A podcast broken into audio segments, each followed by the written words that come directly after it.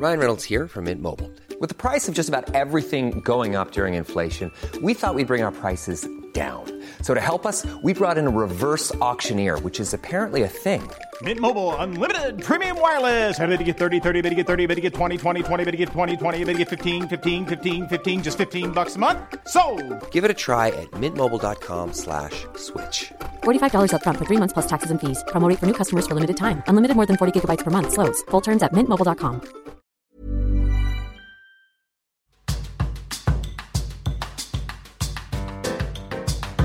Súbale a la música jazz.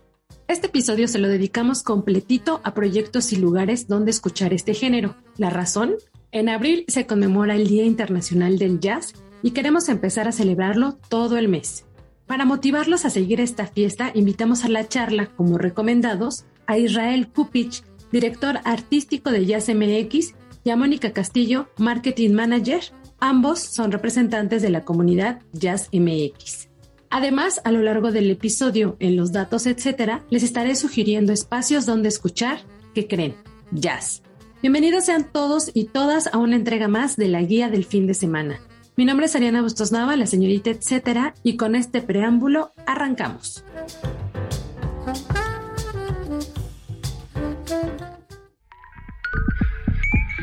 La guía del fin de semana, con la señorita etcétera.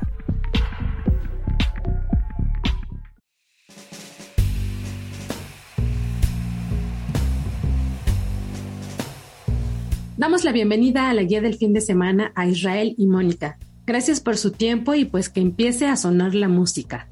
Cuéntenos de Jazz MX, ¿cuándo surgió y quiénes están detrás del proyecto?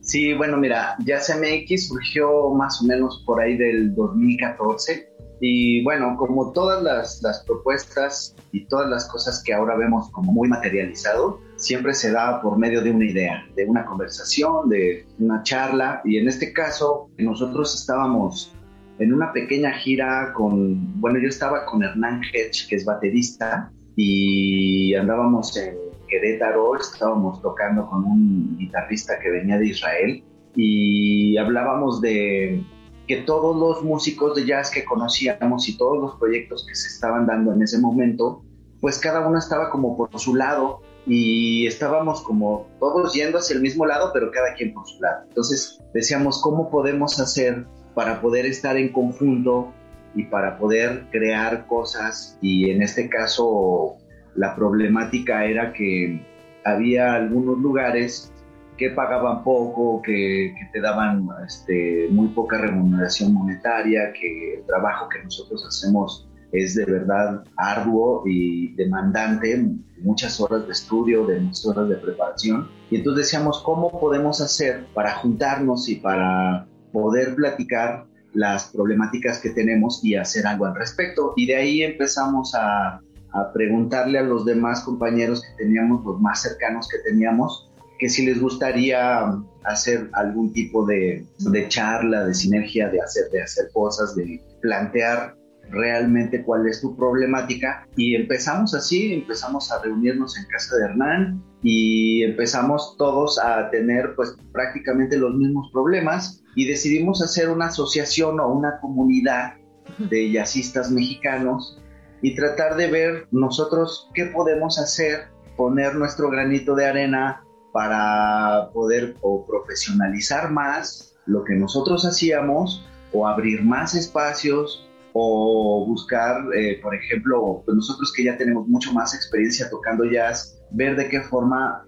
nosotros podemos ayudar a las siguientes generaciones que vienen detrás de nosotros, cómo podemos, por ejemplo, pues dar o poner nuestro granito de arena. Y pensábamos que en México es muy raro, pero casi nunca hay un trabajo sin alguna remuneración. Es decir, siempre la gente busca hacer algo, pero que te dé, que te dé algo. Y nosotros en este caso decíamos, bueno, lo que podemos hacer es hacer como un servicio social que muy pocos lo tenemos a menos de que te lo exijan como cuando terminas tu escuela y te dicen, ah, bueno, quieres ser ya profesionista, entonces tienes que hacerlo. Muchas veces no cobras por eso, ¿no? Y entonces eh, nosotros decíamos, bueno, ¿por qué no empezamos a hacer conciertos o masterclass o por qué no llevamos a alguien que haga, por ejemplo, eh, press kits o carpetas para, para mandar a los festivales, porque a la hora de juntarnos y platicar toda la problemática que existía, nos dimos cuenta que también había muy poco profesionalismo por parte de nosotros en cuanto a los materiales que se entregaban a los clubes para que te agenden una fecha, a los programadores de los festivales como que era, bueno, este, mandan unas fotos y les mandabas la foto de tu amigo que fue al concierto, que lo sacó con celular, ¿no? Y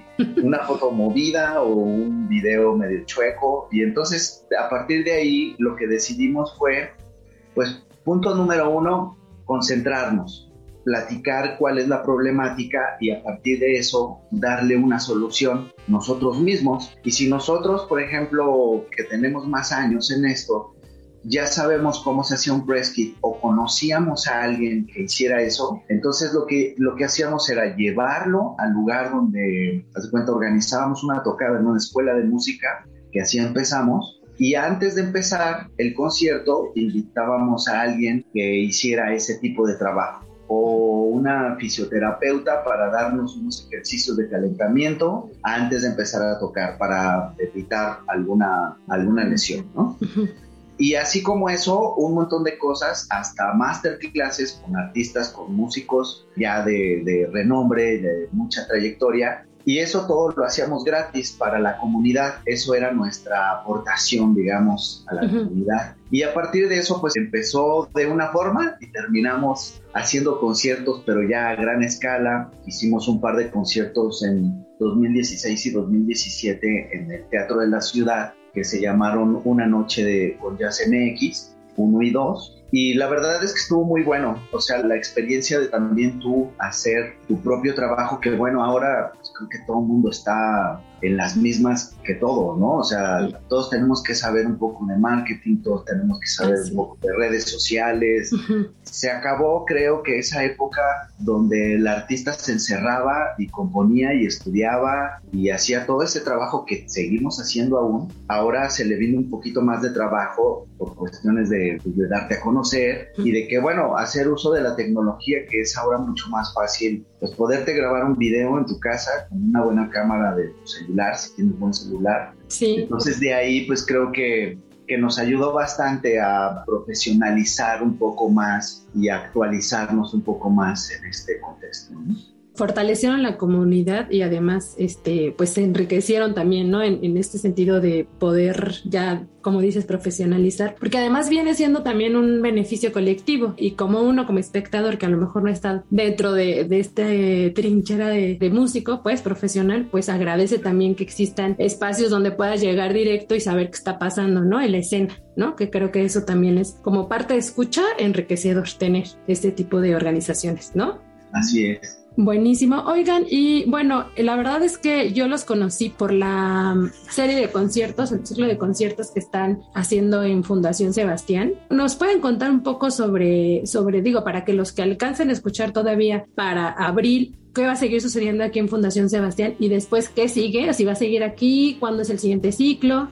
Sí, pues mira, eh, justo ahora que, que te contaba Israel como toda la historia de Jazz MX, hubo un momento donde pues hubo como una pausa y al final pues decidimos retomar como todo el movimiento con, con, conciertos y pues sobre todo dando a conocer el trabajo de los músicos.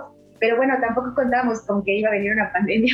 Claro, Entonces, sí, ¿no? Entonces, eh, pues nos sentamos como a platicar qué vamos a hacer, porque cerraron los restaurantes, cerraron los clubes de jazz, este, cerraron los festivales. O sea, en realidad para nosotros no había en un lugar en donde más que a lo mejor en la banqueta y eso pues tampoco es como que pues la forma como de retribuir esta música o de darla a conocer, ¿no? Entonces tuvimos un primer acercamiento para contarte un poquito de dónde, de dónde surge también lo de Fundación Sebastián. Tuvimos un acercamiento con el Teatro Ofelia, que nos abrieron las puertas porque los restaurantes estaban cerrados, pero los teatros tenían por lo menos un permiso de con un aforo reducido este, poder hacer algo. Entonces ahí nos abrieron las puertas para hacer eh, conciertos durante la pandemia y la verdad que pues nos, o sea, nos sorprendimos mucho con el resultado, sobre todo la respuesta de la gente, porque aunque hubiese como esta cuestión de, bueno, pues todavía no hay vacunas, pero pues sí podemos asistir. Entonces había 30 personas en el público, pero en un teatro increíble,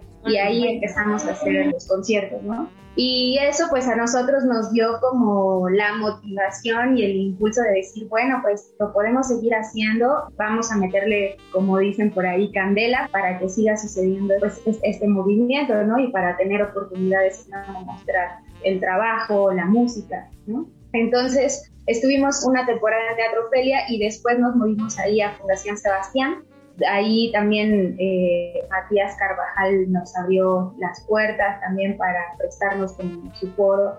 Y entonces como es un lugar muy, pues es un foro muy abierto, tuvimos chance de poner como unas mesitas y convertirlo como tipo en un, como si fuera un club de jazz, pero a la vez no es un club de jazz porque vas a ver un concierto en realidad, pero sí tiene sus mesitas y lo ponemos ahí todo muy coqueto para que la gente también se sienta a gusto, ¿no? No es como que este, como en el ambiente, ¿no?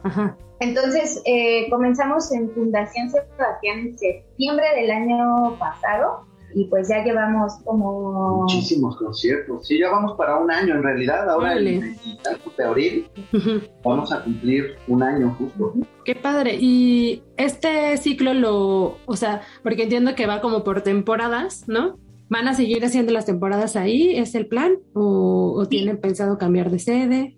No, el plan es seguir haciendo las temporadas ahí. Ahorita todavía nos quedan, pues serían cuatro proyectos, cuatro conciertos de este primer ciclo.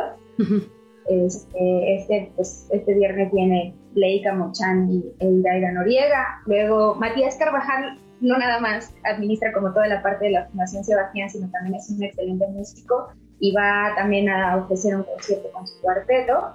Y después viene eh, Pico Díaz, y bueno, finalizamos también con el Día Internacional del Jazz esta primera temporada. Pero sí vamos a, ya, ya tenemos como un poquito armada la, la cartelera para, para la siguiente temporada. O sea, después del 29 de abril la siguiente fecha, que son los primeros días de mayo, va el maestro Francisco Telles, que es toda una institución en el jazz en México, porque él fue uno de los primeros educadores a nivel ya institucional, fue director del taller de jazz de la Escuela Superior de Música, que fue donde yo estudié, y tiene una agrupación que se llama Cuarteto Mexicano de Jazz, y él se presenta el 13 de mayo, porque lo que estamos haciendo en Fundación Sebastián es un viernes y un viernes no, entonces son conciertos cada 15 días. Y así estamos y espero no parar hasta la próxima entrevista que nos hagas dentro de un año.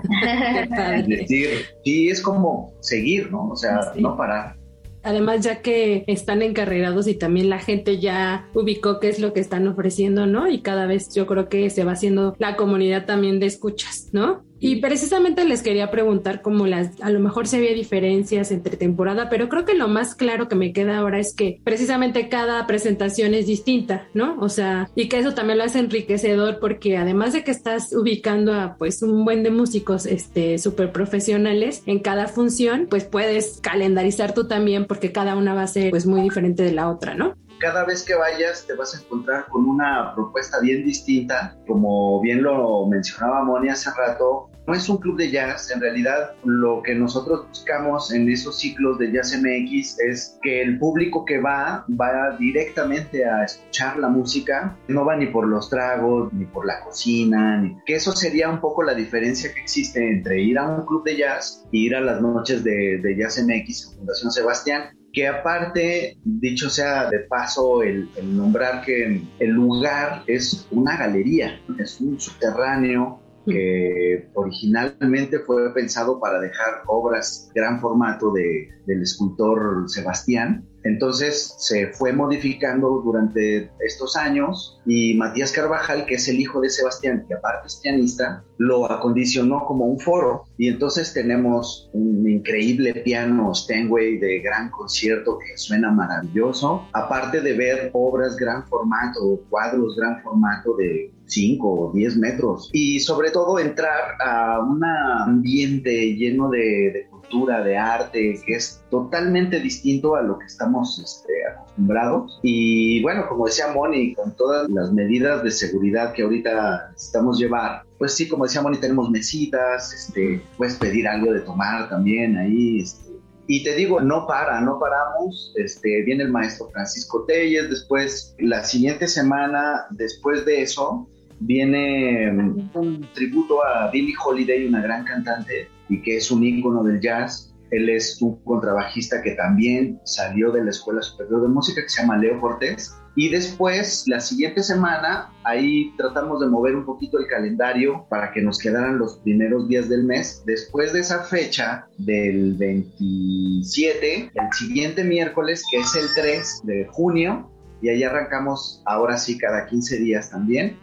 Y esa otra fecha, este, viene una cantante que yo la conocí desde la panza de la mamá y ahora ya es una niña, no sé, 20 años creo que tiene, canta increíble, es hija de músico, de un guitarrista, Emiliano Maréndez, ella se llama Valentina Maréndez y va súper coacheada y cobijada por, por, una gran cantante que se llama Iraida Noriega, que muchos la deben de conocer.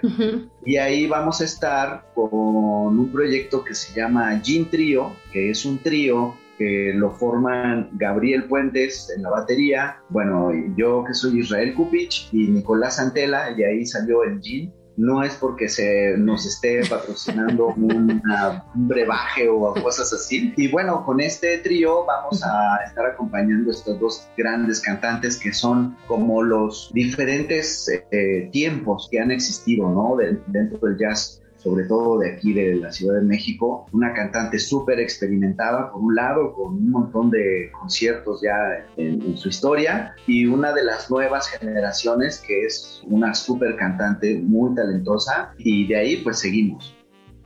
El dato, etcétera. Ritmo rico. Hay un par de sitios que destacan porque además de ofrecer una propuesta culinaria deliciosa, incluyen en la carta presentaciones de jazz en vivo. Les contaré un par en estos datos, etc. Primero está Pizza Jazz, una pequeña pizzería en la que además de ofrecer esta delicia italiana, dan espacio a distintos representantes de este género. El lugar casi es una larga mesa con un ambiente íntimo. Es chiquito el espacio, por eso nos da como esta cercanía total. Para más detalles de cartelera pueden seguirlos en www.instagram.com diagonal jazz-pizza.jazz.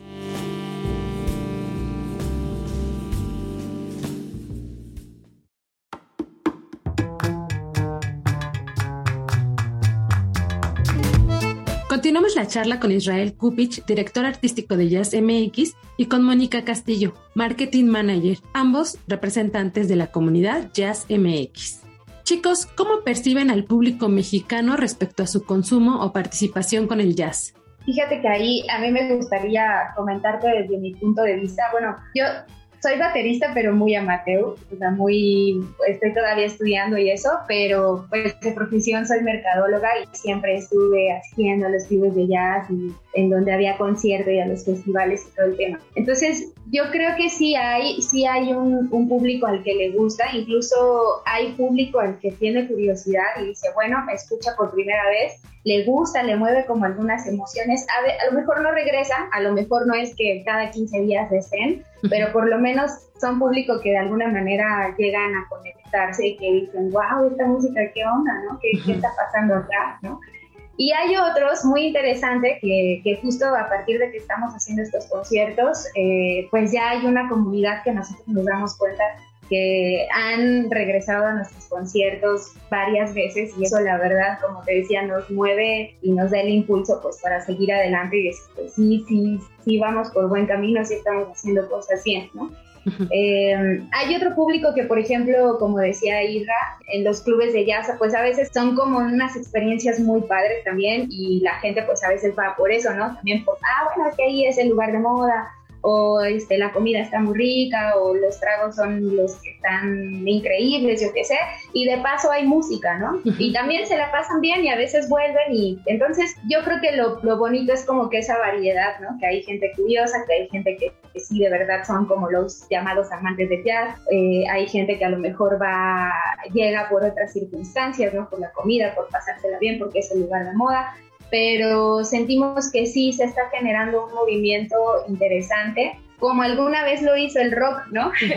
que a todos los lugares tenían bandas de rock y ahora siento que es a lo mejor no tanto, pero en jazz cada vez están abriendo lugares nuevos, hay, no sé, desde hoteles que dicen, bueno, vamos a meter jazz. Oye, me dijeron que hay que meter jazz porque pues ahorita es lo que está jalando. Entonces vemos que sí hay cierta respuesta del público, aún y con pandemia, entonces sentimos que eso también pues si con pandemia hay respuestas, sentimos que estos van a ser como mejores momentos.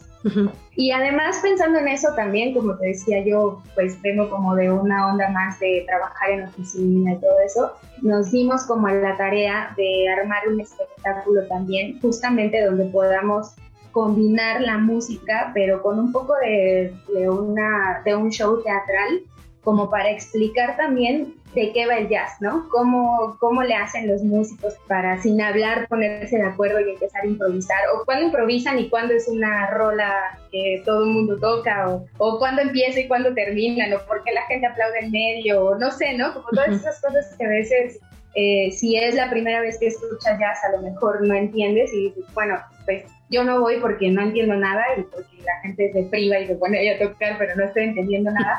Entonces, creamos un poquito como este, este show que se llama Jazz el Caos Perfecto, también es una iniciativa de Jazz MX con, en conjunto con una productora que se llama Red Explorer. Y esa iniciativa es precisamente para comenzar a captar un poquito más de público, ¿no? Un poquito más de gente que a lo mejor dice, bueno, pues es que siento que esa música es para, para abuelitos, ¿no? O, o, siento que esa música ya es pasada de moda, ya, como decía Isra, hay personas de 20 años que están haciendo cosas increíbles, y, pero nosotros pensamos que, pues no, que es la música que escuchan en el hotel para tomarse un traguito y, para visitar, ¿no? Entonces con esto queremos como romper como todos esos mitos y acercar a la gente a, que entiendan un poquito más de esta música y si les gusta pues perfecto, ¿no? Ahí eh, les podemos ofrecer como toda esta serie de conciertos para que vayan en algún otro momento. Pues eso está súper porque también, bueno, vuelvo a, desde mi lado espectador, ¿no? O sea, pasa como cuando vas a alguna exposición y a lo mejor no entiendes nada. O sea, hay artistas que lo que buscan siempre es provocar y no decirte nada a ellos, sino que sea tuyo, pero yo considero que cuando vas con un poquito un, margen ya que te permite hacer una mejor apreciación, todavía este te enriquece más, ¿no? Entonces está bueno saber también que existen este como que estas eh, funciones especiales que te permiten todavía agarrarle más la onda, porque bueno, eh, viene a mi mente como varios de los festivales que existen a lo largo del año eh, de jazz y siempre veo muchísima gente, ¿no? O sea, sí creo que justo, o sea, y también como la intención de invitarlos a ustedes era que tuviéramos presente que no nada más están esos festivales que están y está padre que existan, pero que durante todo el año pueden estar sucediendo otras cosas que nos estamos perdiendo, ¿no? Tal vez. Y bueno, para, para seguir platicando eh, más sobre, pues, dónde escuchar jazz, me gustaría que si me pueden contar ustedes un par de lugares, ¿no? Además de, de lo que están haciendo eh, Jazz MX ahí en Fundación Sebastián, para que la gente vaya a escuchar este género, a lo mejor con un par de experiencias distintas, no sé, o que a ustedes les guste incluso, o que sean ya legendarios, digo, ustedes que están más involucrados en eso, ahí que me quieran recomendar algunos. Pues mira, precisamente el 31 de este mes, de marzo, vamos al Salón Bach. El Salón Bach es un nuevo lugar que está en, en la calle de 5 de Mayo, muy cerca de donde está otro club de jazz que se llama el 5 Jazz Club, que es este, mucha gente lo conoce. Si ya fueron al 5 y quieren ver otro tipo de ambiente, igual en un subterráneo está este lugar que se llama Salón Bach Está en la calle de 5 de Mayo, esquina con Mesones. Y les da mucha curiosidad por ir. Sí. Yo hace muchos años fui también a unos festivales de jazz que organizaron. Creo que lo van a volver a, a, retomar como ya. Entonces, este, ahora están haciendo, desde hace un mes, están organizando conciertos ahí. Y otro nuevo lugar este, se llama Los de Arriba, eso está en la colonia Nápoles. También es un, un lugar que pues, no te lo esperas porque está en un edificio que es un corporativo y hasta arriba, hasta la azotea, en el piso 10, ahí hicieron un forito que está muy padre también y también ahí va a haber conciertos de jazz, así que si conocen los, los de siempre, que, que es el 5, que es este Parker and Lennox, que es Casa Franca, otro por ahí es Jazzatlán también, el Convite, hay bastantes ya ahora. Y hay otros que en realidad no son propiamente clubes de jazz, pero que ponen música y ponen jazz y ahí también este, tocamos cada vez que nos invita. Oye, este perdón del, de los de arriba es también como, ¿saben si es como por reserva o, dónde se puede como checar ahí qué está pasando? Sí, ahora checo este, los, los, datos para dárselos así como muy, muy puntual. Estos lugares en realidad son como, como muy nuevos, ¿no? Son como unas propuestas nuevas de lugares que están surgiendo. A mí me gusta mucho relacionar con palabras otras cosas para acordarme y si uno se acuerda de los de abajo, ahora se va a acordar que los de arriba y que están en el piso 10, ¿no? o sea, para, para recordarlo. De una vez que estamos en esto, la, la calle es Maricopa, número 10, en el piso 10, en la colonia Nápoles, ah, en la alcaldía Benito Juárez. Ay, pues qué padre, porque también un poco descentraliza, ¿no? O sea, pues no sé, como la gente que ya conoce estos lugares, como los que acabo de mencionar, que son los que ha habido durante algunos años ya, que sepan que hay otros lugares nuevos y que es otro tipo de ambiente y, es otro tipo de, situación, ¿no? Entonces está padre también saberlo. Estaba también el foro, se llama, me da risa su nombre que es foro no, pero pues es de Nueva Orleans, NO. Ah, ok, ok. Ahí también podemos escuchar jazz. Sí, porque había, antes era como el Nuevo Orleans, pero en la parte de arriba ahora hicieron también otro foro y ahí están también programando jazz. Sí, el Nuevo Orleans fue un club de jazz mítico ya desde hace muchos años, allá por la zona de San Ángel. Este, uno de los clubes de jazz que tú ponías en Google, ¿cuál es el ¿eh? club de jazz? Sí, el, club de jazz, ¿no? Este, hace muchos años, ¿no? Eh, y ahora, este, pues por muchas, muchas circunstancias, el club cerró pero abrieron una parte atrás del club y le pusieron no, bueno, pues miren, ya tenemos por lo menos estas tres referencias que ustedes nos están dando, que tenemos también eh, facilidad de acordarnos por los de arriba, los de arriba, los de abajo, el foro no. Y bueno, pues ya casi para terminar con esta charla, chicos, pues el detonante de la invitación precisamente es que se conmemora en abril el Día Internacional del Jazz. Entonces, eh, no sé si quieran o si puedan contarme un poco más sobre esta fecha, por qué surge y qué importancia se le da también desde la comunidad eh, musical, ¿no? Y este, pues para nosotros también apreciarla todavía más. Sí, pues mira, este, afortunadamente la UNESCO declaró el 30 de abril, justo que a mí me encanta esa fecha, porque tiene que ver con jugar y el jugar tiene que ver con ser niño y con este, divertirte y con ser creativo. Y curiosamente el jazz tiene todas esas cualidades, ¿no? este, aparte de que sacaron la UNESCO, lo declaró Día Internacional del Jazz, su ahorita su embajador y el portador de todo esto es un pianista que se llama Herbie Hancock, que es uno de los, de los músicos más importantes dentro del jazz, una leyenda viviente aparte, hacedor de un montón de tipos de jazz, de géneros dentro del jazz, de subgéneros. Y bueno, él es el portador de todo esto. Yo les recomiendo que se metan a la página de la UNESCO. Ahí van a estar, me imagino que el mismo día, el 30 de abril, va a haber un montón de streamings y un montón de cosas, como todos los años pasa, de todas partes del mundo. Ah, eh, esto es padre porque es un lenguaje que une aparte de que la UNESCO hizo un decálogo de lo que significa el jazz, y una de las, de las cosas que me entusiasma mucho en las conversaciones que tenemos es que mm, este tipo de música, eh, según la UNESCO, te invita a ser mucho más democrático, te invita a ser eh, mucho más humano, te hace mejor persona, no hay discriminación, de hecho, esta música nació justo de eso, ¿no? La historia es de, si nos remontamos al, inicio de este género tan maravilloso, fue en realidad sembrado con mucho sufrimiento, con muchas atrocidades al, ser humano, y en este caso los esclavos que vinieron de África, que los trajeron a trabajar a los plantíos de algodón a América, empezaron a hacer sus cantos y de ahí empezó a surgir este tipo de música que en realidad surgió en unos lugares espantosos porque no los negros no tenían chance de hacer sus bailes más que en granero. Y de ahí surgió esta música que con los años se empezó a institucionalizar hasta que llegamos al punto que lo podemos ver en los foros más eh, selectos del mundo, como es el Carnegie Hall en Nueva York,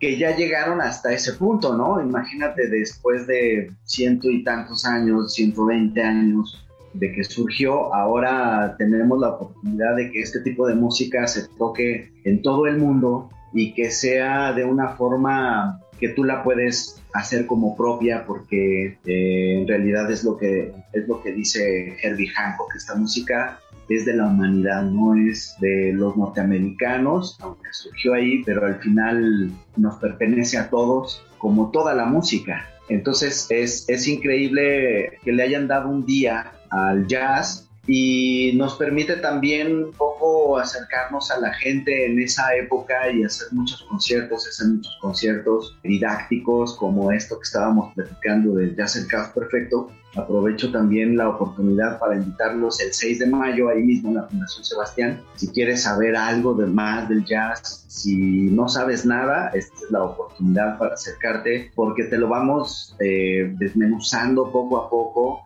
y te vas a ir dando cuenta de que lo mismo que haces en tu cotidiano, las mismas decisiones que tomas en tu cotidiano, lo más sencillo como salir a la escuela o al trabajo, ya desde a partir de esa decisión que tomas de los caminos que puedes tomar, todas esas cosas son improvisaciones que estás haciendo y es como una retroalimentación. Es eso el jazz, en realidad es algo tan común en nuestras vidas. Creo que esta es una buena oportunidad para que el público asista y entienda un poco más de esta música y se dé cuenta que en realidad es muy natural como tu vida todos los días, ¿no? Es algo normal. A mí además me gusta, por todo lo que nos comentas, me gusta pensarlo ahora como, pues como una cuestión terapéutica, ¿no? También que justo en este momento en el que estamos, pues a lo mejor no ya sin pandemia, pero sí sacudiéndonos un poco, aprendiendo a vivir distinto, ¿no? A lo que, este, creo que la terapia o es buscar todos esos estímulos, ¿no? Que vengan de donde vengan, hasta de lo cotidiano que decías, tengan este peso un poco como más sensible, ¿no? Que nos sensibilicen y, y la música obviamente pues siempre o lo tenemos muy presente como que va vinculado con pues estos estímulos que nos hacen sentir mejor o que nos ayudan a sacar cosas, ¿no? Incluso pues desde el origen tiene esta música, que creo que en esa época pudo ser muy terapéutico, ¿no? También para... Para, desfogar todo eso, ¿no? Exacto. Aparte, este, siguiendo en la misma, en el mismo tenor de este espectáculo que estamos haciendo, aparte de aprender y de entender un poco más del jazz y acercarte, vas a comer una cena deliciosa que es todo basado en la cocina típica de Nueva Orleans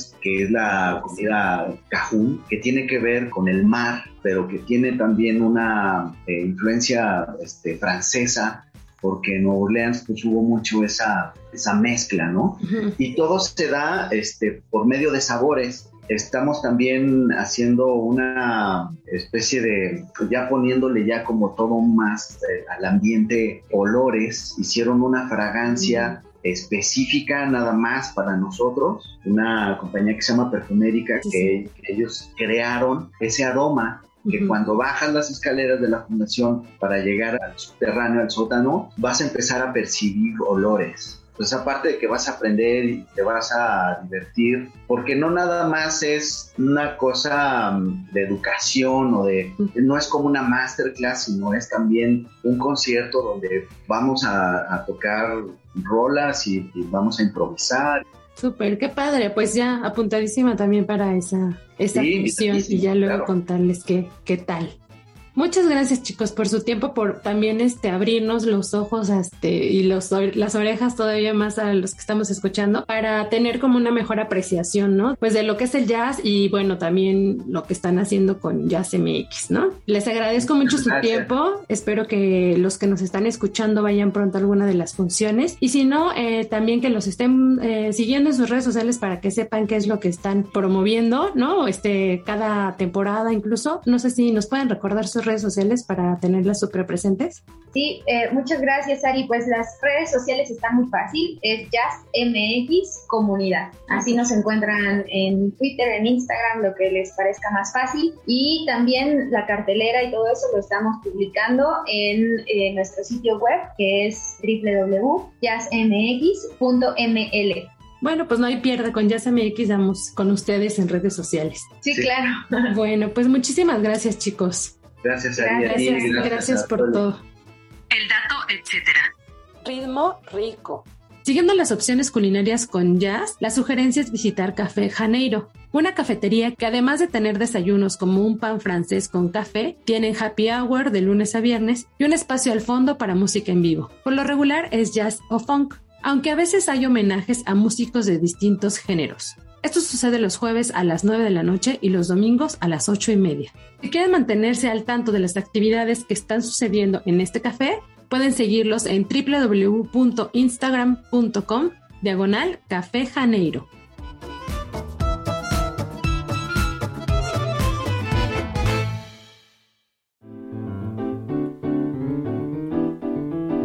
La guía en segundos. Estas son algunas de las recomendaciones que hallarán en la agenda web de la OEM y en la agenda dominical que publica la señorita etcétera en El Sol de México. Teatro, la peor señora del mundo. Más de 600 funciones y 10 años en cartelera respalda la recomendación familiar de esta semana, asistir al nuevo ciclo de teatro de la obra La peor señora del mundo. Es una historia basada en el cuento de Francisco Hinojosa, pero con la dirección de Marta Torres. La directora cuenta que para Animista Teatro, que es la compañía en la que está ella a cargo, ha sido un reto mantener la obra en cartelera por tanto tiempo pero considera que el teatro cambia a las personas. Por eso la importancia de tener esta obra. No se pierda la oportunidad de ver cómo esta perversa señora hace las cosas malas más buenas del mundo. La obra comienza el 3 de abril y culmina el 26 de junio en la sala A de la teatrería. Esta está ubicada en la colonia Roma de la Ciudad de México para probar. Link Link, sabores asiáticos en las alturas. Dentro del imponente hotel Ritz Carlton de la Ciudad de México, hay otro lugar igual o más impactante, el casi recién inaugurado Ling Ling. Este se ubica en el piso 56 del alojamiento. Digo casi recién inaugurado porque apenas fue en noviembre del 2021 cuando se dio apertura a este espacio. Les cuento la experiencia.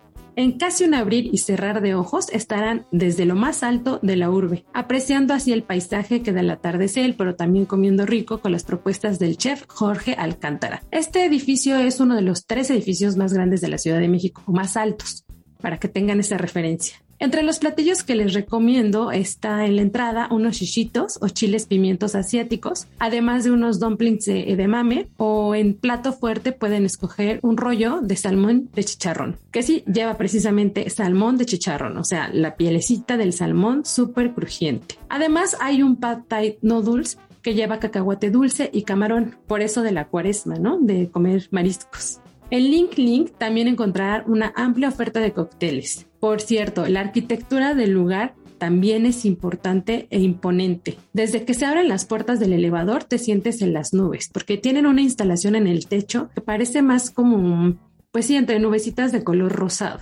Además hay unas letras neón, ya saben que eso está súper instagramable, muy en tendencia.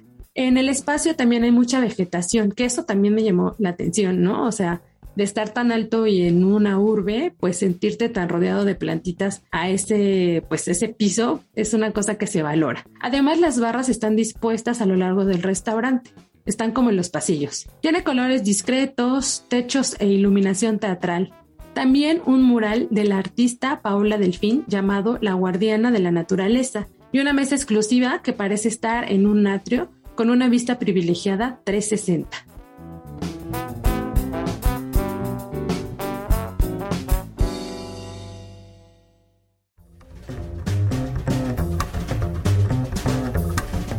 Llegamos al final de este episodio especial dedicado al jazz. Recuerden celebrar el Día Internacional todo el mes de abril. Mi nombre es Ariana Bustos Nava, también conocida como la señorita etcétera, y estoy pendiente de sus comentarios en mis redes sociales. Me encuentran en Instagram, Facebook y Twitter, así como la señorita etcétera.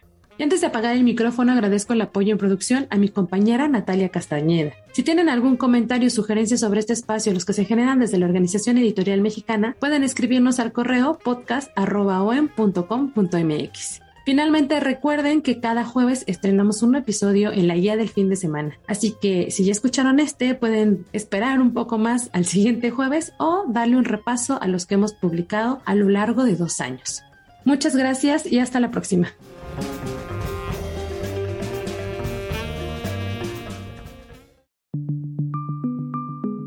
Esta es una producción de la Organización Editorial Mexicana.